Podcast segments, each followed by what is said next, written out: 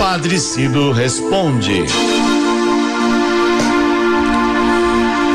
Eu respondo sim, mas antes eu tenho que dizer a vocês: não deixe de mandar suas perguntas, porque através delas a gente partilha e esclarece nossas dúvidas e ajuda outras pessoas também.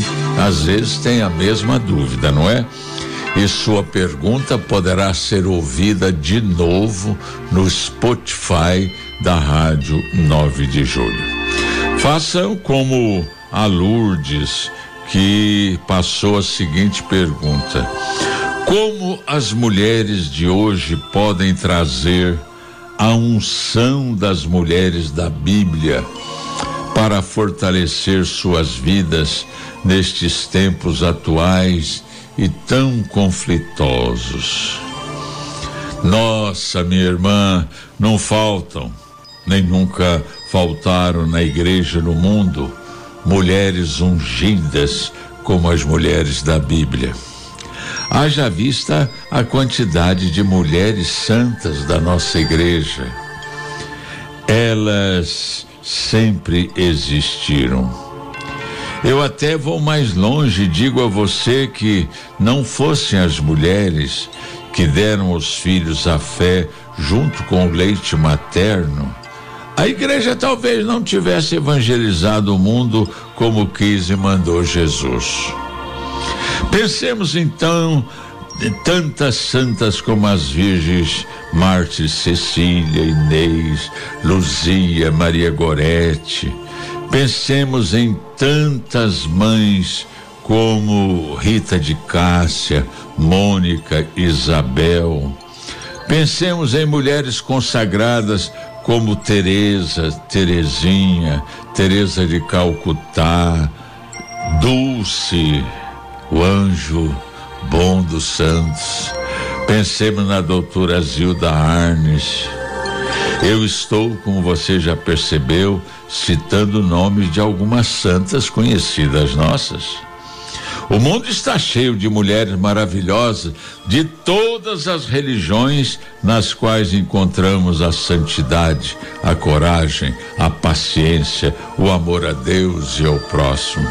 Graças a Deus pelas mulheres do mundo, as do tempo bíblico, as do passado, as de hoje, as do futuro. Agora, respondendo à pergunta, é preciso sim que sejam lembradas as mulheres bíblicas, para entendermos que elas tiveram um papel fundamental na história da nossa salvação. Sabe, minha irmã, quando você for a Aparecida, preste atenção no tanto de mulheres pintadas ao lado do nicho onde está a imagenzinha negra de Nossa Senhora Aparecida. O artista plástico Cláudio Pastro fez questão de colocar ao lado da bendita entre todas as mulheres da Bíblia, Maria. Fez foi ele colocou todas as mulheres da Bíblia. Maria é modelo de mãe, de esposa, de consagrada. Todas as mulheres diante da vida, diante das decisões a tomarem, se se perguntarem como faria Maria, vão com certeza acertar nas decisões a tomar. Fica aqui a minha homenagem às mulheres da igreja mulheres solteiras, casadas, esposas, mães, catequistas, agentes de pastoral, religiosa, leigas consagradas, catequista. Quanta mulher ungida, não é?